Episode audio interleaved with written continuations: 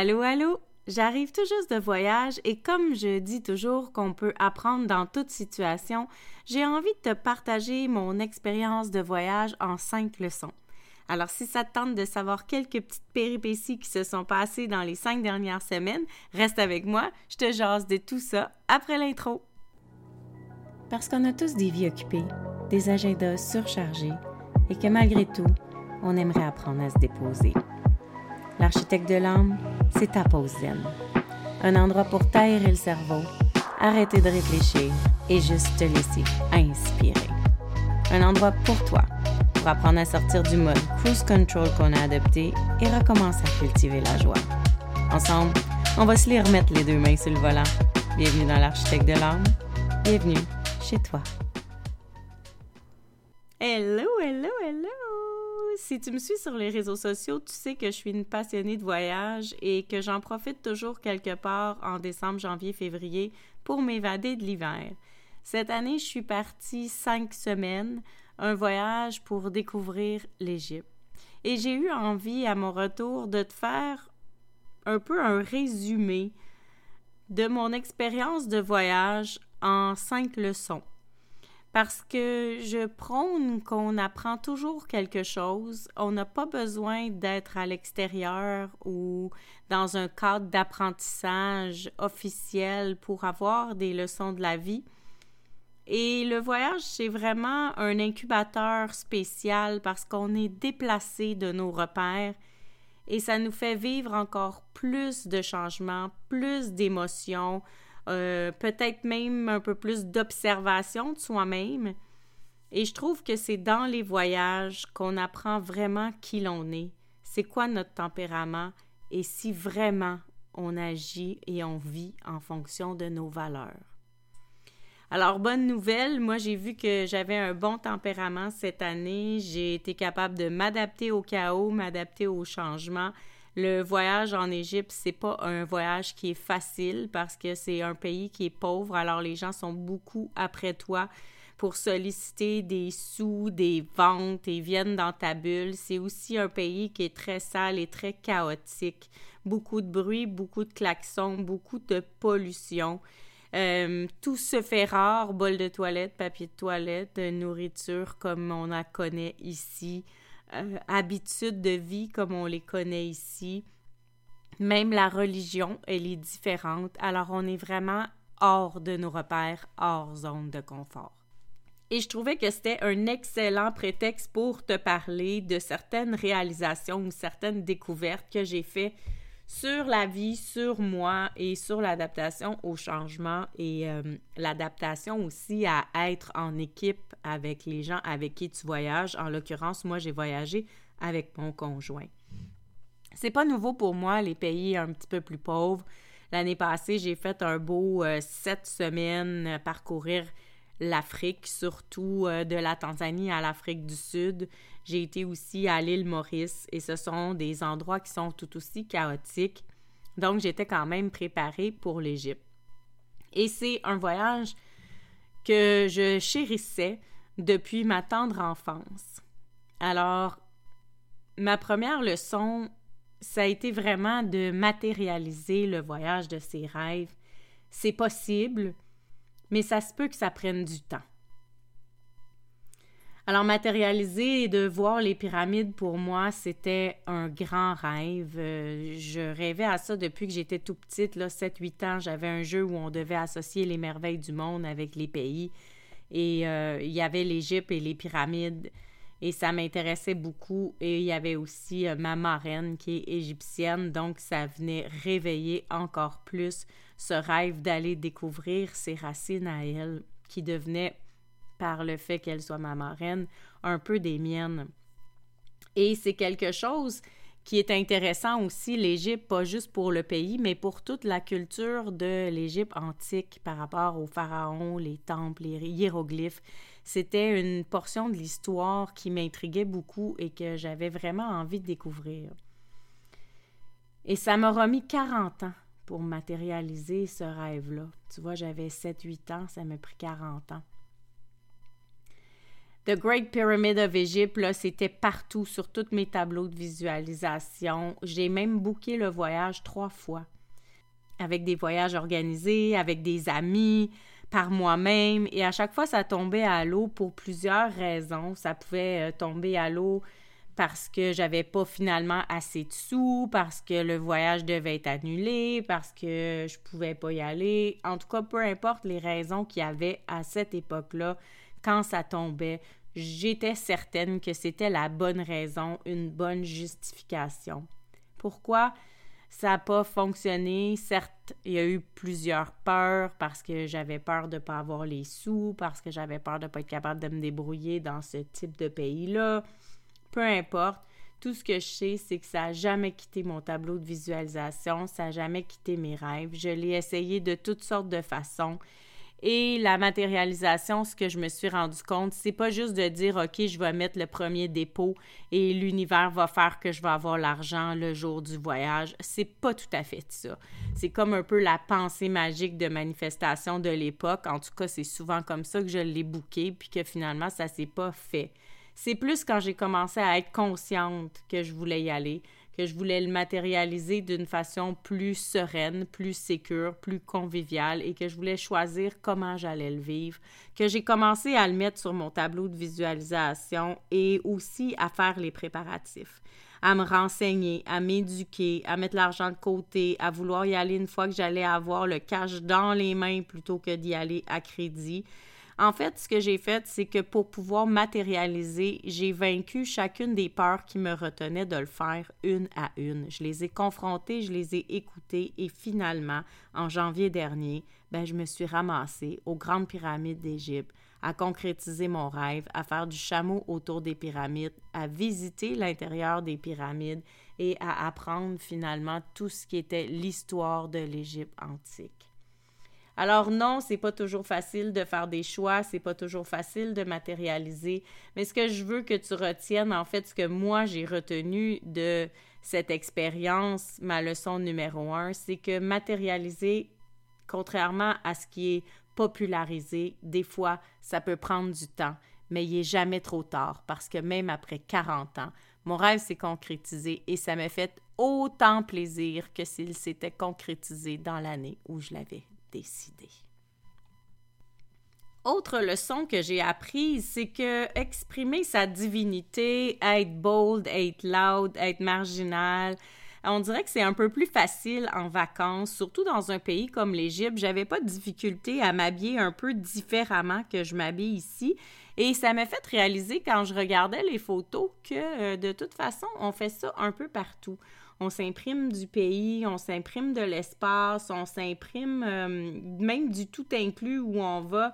On se donne un style quand on va en voyage, en tout cas beaucoup plus les femmes que les hommes, je remarque. Et euh, quand on revient à la maison, ça devient un petit peu effacé, tout ce qu'on a créé, tout ce qu'on a vécu. On n'a pas de misère à mettre nos beaux chapeaux, nos belles robes, nos beaux bijoux et briller de mille feux quand on connaît pas personne autour mais quand c'est le temps de revenir à la maison, on éteint tout ça. Et euh, je me suis dit cette année, non, moi, j'ai pas envie d'éteindre ce que j'ai créé en voyage parce que je trouvais ça le fun de me promener avec mon chapeau, avec mes grandes robes de princesse. Je trouvais ça excitant d'afficher mes couleurs. Et chaque fois que je m'achetais une pièce de vêtement ou un bijou, je me questionnais vraiment, est-ce que je l'achète pour le porter ici? Ou est-ce que je vais vraiment le reporter à la maison? En fait, est-ce que je vais oser le porter à la maison? Et c'est ça qui motivait mes achats, c'est de me dire, est-ce que je peux être moi en tout temps? Est-ce que je peux, moi, me donner le droit de vibrer cette vibe-là de divinité, de magie, de force, de femme accomplie, même quand je vais être de retour à la maison. Parce que trop souvent, les colliers en coquillage qu'on s'est achetés en vacances, puis les bracelets en petits nœuds ou en cuirette avec des inscriptions bizarres ou les vêtements beaucoup trop flash qu'on a achetés dans les pays chauds, mais on serre ça dans le tiroir en se disant qu'on le mettra au prochain voyage, mais même au prochain voyage, on l'amène pas. Parce que quand on est de retour en ville, on n'est pas dans cette énergie-là. Alors moi, je me suis vraiment vue apprendre de ça. Parce que quand j'avais un foulard dans les mains avec des motifs de hiéroglyphes dorés, je me suis dit OK, ici il passe inaperçu, mais à la maison, je vais-tu être game de le porter? Si je me sens bien avec ce foulard là ici, est-ce que je vais oser me sentir bien avec ce foulard là à la maison? Et la réponse c'est oui. C'est oui parce que j'ai envie de vibrer qui je suis tout le temps, en tout temps, en toute authenticité. Alors ça a été une belle leçon pour moi de me donner le droit de mettre des grandes robes même dans mon quotidien. De m'acheter une belle robe de chambre égyptienne qui brille de mille feux juste pour flâner dans le salon. D'oser mettre mes belles grandes robes quand je vais retourner au travail, au bureau. De me donner le droit d'être moi, de m'habiller comme j'ai envie de m'habiller. Des fois, mon chum, il regardait les vêtements que je regardais, puis disait Ouais, tu vas-tu vraiment porter ça au travail? C'est le genre de truc qu'on porte ici, mais est-ce que ça sera pas trop coloré pour le bureau? Mais ça sera pas trop coloré pour moi parce que c'est moi. Et au contraire, je trouve que si j'ose le reporter, c'est comme si je me replonge dans cette énergie et je garde ma belle vibe de vacances, de divinité. Et puis finalement, c'est pas d'être bold ou d'être osé, c'est juste d'être soi. La troisième leçon que j'ai retenue, c'est une leçon que tu connais déjà. C'est quelque chose qu'on se fait dire tout le temps dans nos quotidiens. Ta vie d'aujourd'hui est le reflet de tes choix d'hier. C'est simple comme phrase, puis on l'entend souvent, puis je suis certaine que c'est pas la première fois que tu entends cette phrase-là.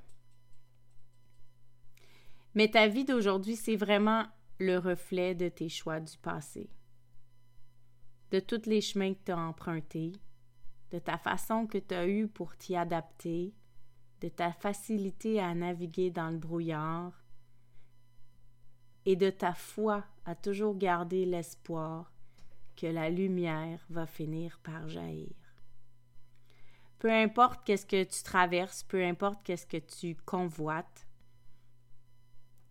c'est ton mindset qui va créer la beauté de demain. Parce que des hauts et des bas, il y en aura toujours. Il va toujours falloir s'adapter à quelque chose parce que tout est en changement constamment. Alors c'est les concessions que tu sais faire au quotidien qui vont t'aider à être bien dans ton futur, dans ton demain. Puis des concessions, c'est pas toujours facile à faire. Tu sais, nous, en voyage, on avait un budget, on voulait voyager à petit budget, en sac à dos, dans des auberges de jeunesse pour sauver sur les coûts, pour pouvoir se payer plus d'activités et de visites. Mais à un moment donné, quand tu voyages à petit budget, il y a des auberges qui sont pas bien situées ou euh, des BNB qui sont un peu euh, à l'extérieur de la ville ou même un peu louches. Alors, il y a un soir, euh, j'ai décidé que finalement, où on était, ça m'intéressait pas d'être là. Je voulais me rapprocher du centre pour pouvoir faire plus d'activités. C'est sûr que plus on se rapprochait de la ville, plus les hôtels étaient chers et moins d'auberges il y avait. Alors, il a fallu vraiment faire des concessions parce qu'on a dépassé notre budget pour la location euh, de trois nuits. Et ça n'a pas fait plaisir à mon conjoint. Mais à un moment donné, il faut savoir s'adapter au changement aussi. Alors, on a vu notre capacité à naviguer, à faire des choix, à s'adapter, puis à faire des concessions intelligentes. Sur le coup, ça semblait pas intelligent de prendre une chambre un peu plus chère que notre budget, mais en même temps, on savait que l'Égypte, ça coûte pas si cher, puis qu'on allait être capable de se reprendre sur d'autres trucs.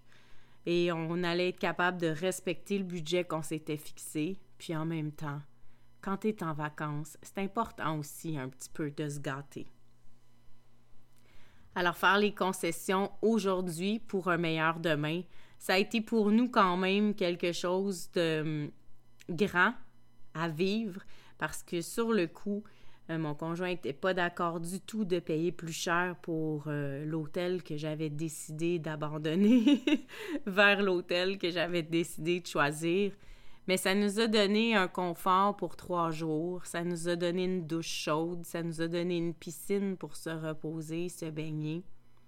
Finalement, ça nous a donné trois jours de repos, alors qu'on avait sans cesse bougé à tous les deux jours depuis le début de notre voyage. Donc, un choix qui avait été difficile à faire monétairement sur le coup s'est avéré un bon choix pour les trois jours qui ont suivi parce que ça nous a permis de se déposer et en se déposant, bien, on a pu refaire le budget et refaire le voyage et finalement découvrir des gens qui nous ont amenés faire toutes les activités qu'on voulait faire à moindre coût parce qu'on n'a pas eu besoin de passer par les agences touristiques. Alors c'est important de savoir s'adapter pour pouvoir tranquillement aussi interagir avec les autres, faire confiance aux autres et échanger avec les gens sur notre chemin. Ce qui m'amène à la quatrième leçon, se définir. Quand tu veux échanger avec des gens et que tu restes chez l'habitant, veux, veux pas, il y a toujours une question qui va venir. Qu'est-ce que tu fais dans la vie? T'es qui? Et comment tu te définis?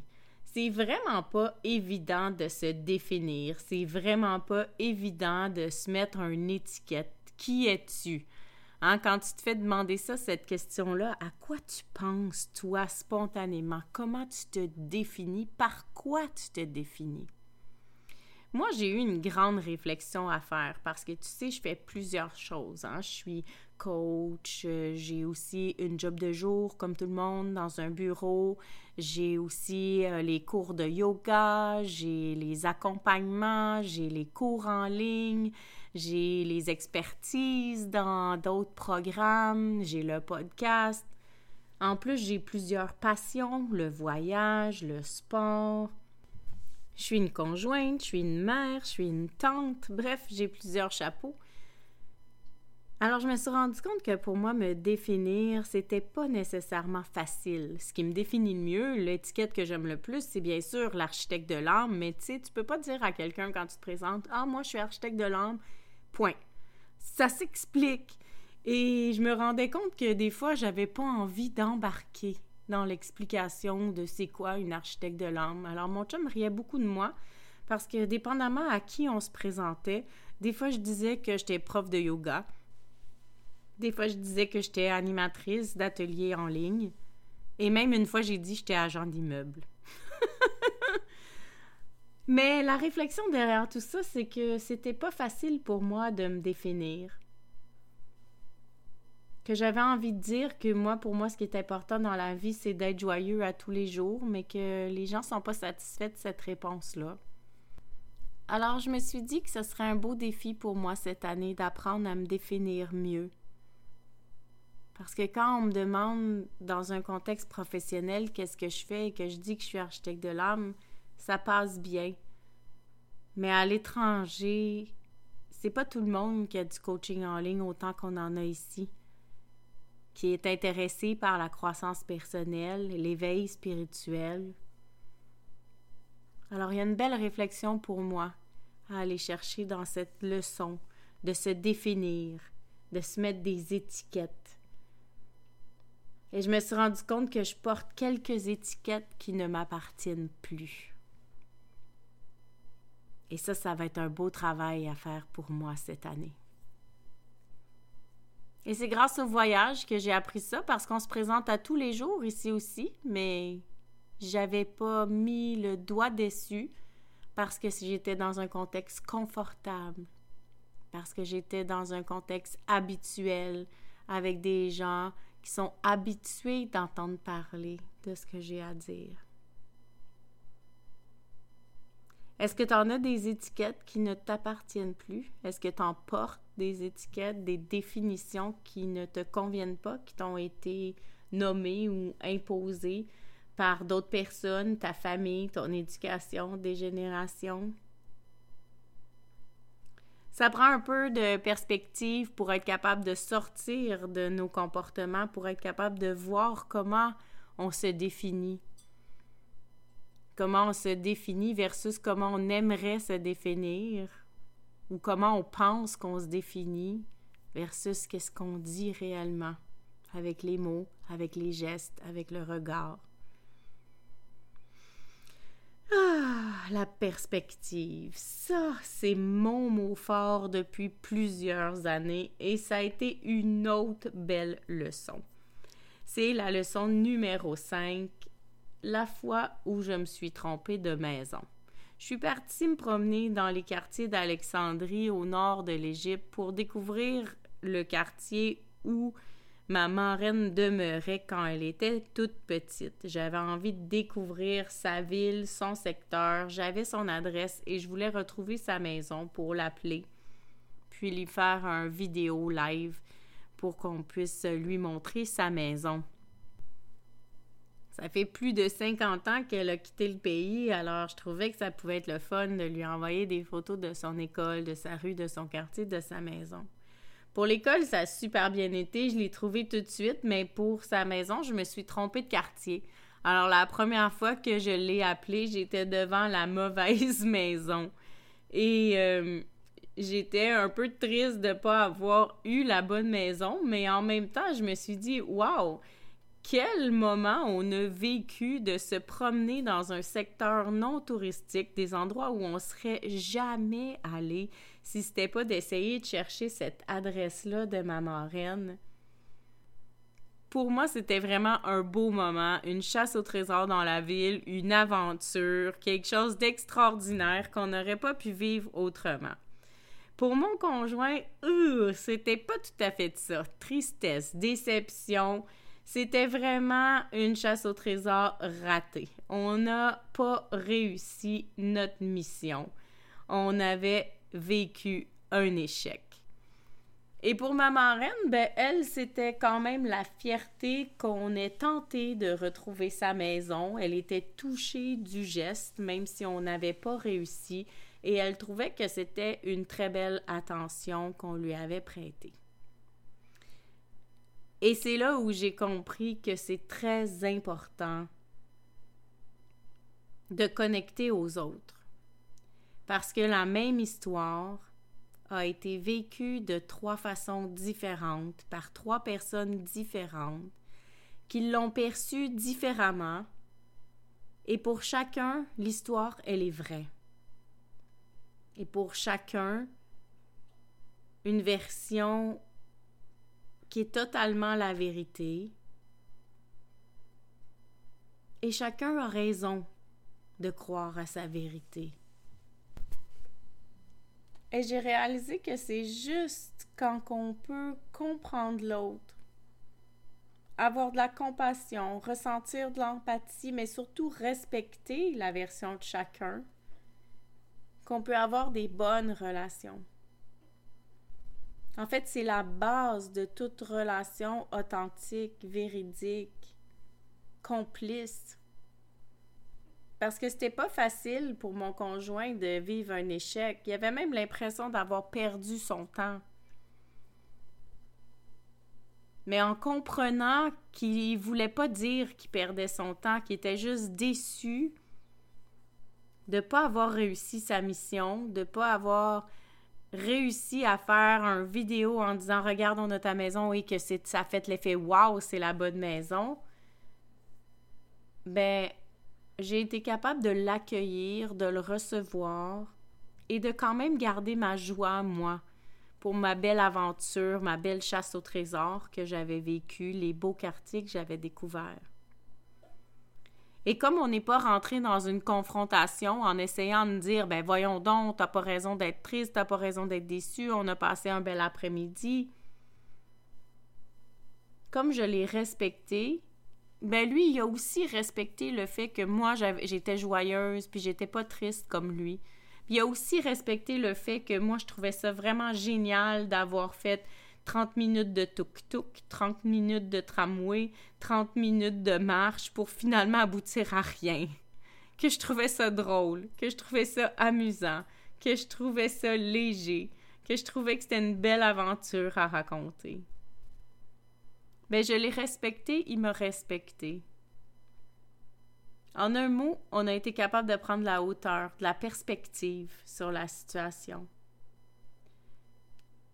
Et si j'avais juste un truc à retenir de tout mon voyage, ce serait ce mot-là.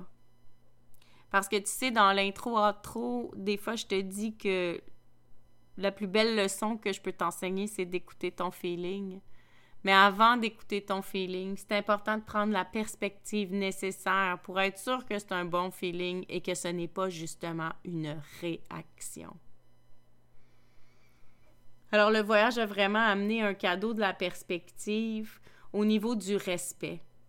Parce que être empathique à l'autre, ça se fait euh, régulièrement dans notre couple, mais dans notre quotidien, c'est plus facile d'être en réaction quand ça fonctionne pas dans tes habitudes. C'est plus facile d'être déstabilisé quand tu es habitué à tes repères.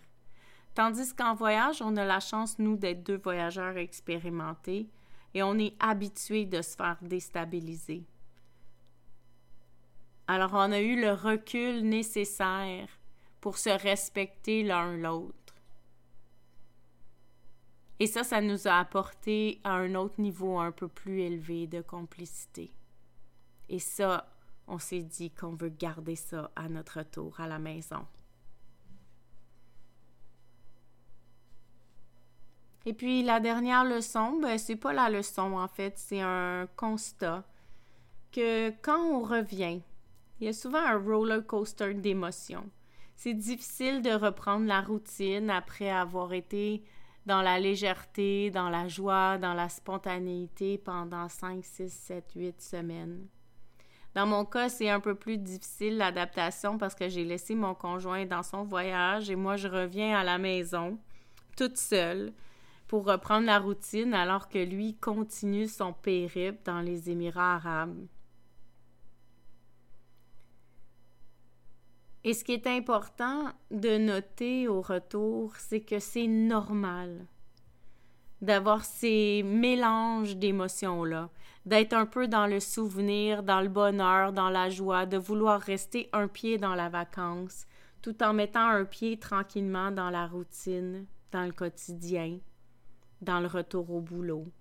C'est normal d'être mêlé, c'est normal d'avoir envie d'y retourner, de mettre des sous de côté, de déjà commencer au prochain voyage.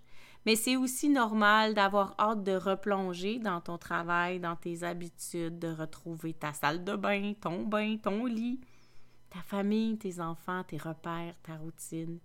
Et c'est normal que les deux te plaisent à égalité et qu'il y a un petit moment où c'est difficile pour le corps et surtout le mental d'accueillir cette dualité-là à l'intérieur de toi.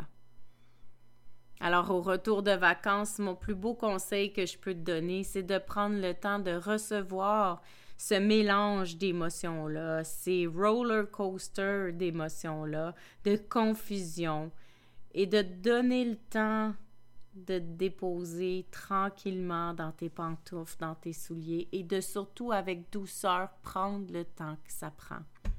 Et si pour toi c'est une semaine ou dix jours ou deux semaines, pour vraiment être revenu dans ta routine, ben offre-toi le luxe d'être mélangé, d'être confus et d'être dans une zone grise pendant ce moment-là. Et plus tu vas te l'offrir, plus ça va être facile de revenir. Pour ma part, je suis habituée de le faire, alors j'ai même plus de problème avec les décalages horaires.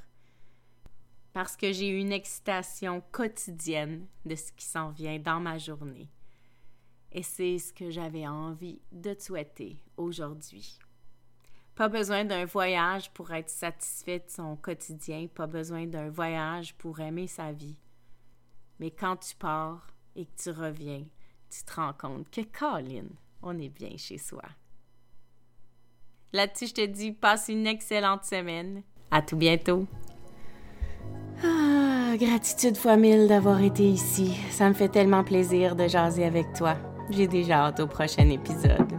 Entre-temps, si tu as envie d'encourager l'architecte de l'âme, va sur ta plateforme d'écoute préférée, laisse-moi un commentaire ou des étoiles. Puis surtout, abonne-toi pour ne rien manquer. Si tu as envie, tu peux aussi partager l'épisode pour m'aider à me faire connaître. Place-le dans ta story en me disant ce qui t'a le plus touché aujourd'hui. N'oublie pas de me taguer melcy.soul.architect pour que je puisse aller liker et te répondre. Parce qu'à chaque écoute, tu reprends tranquillement ton volant vers la grande liberté. Cette liberté d'être, cette liberté de conscience, cette liberté de joie. Alors, si tu as juste une pépite à retenir aujourd'hui, ben c'est mon secret du bonheur, mon outil de gestion pour tous les soucis, ma phrase préférée. Écoute ton feeling. À tout bientôt. Love, Mel.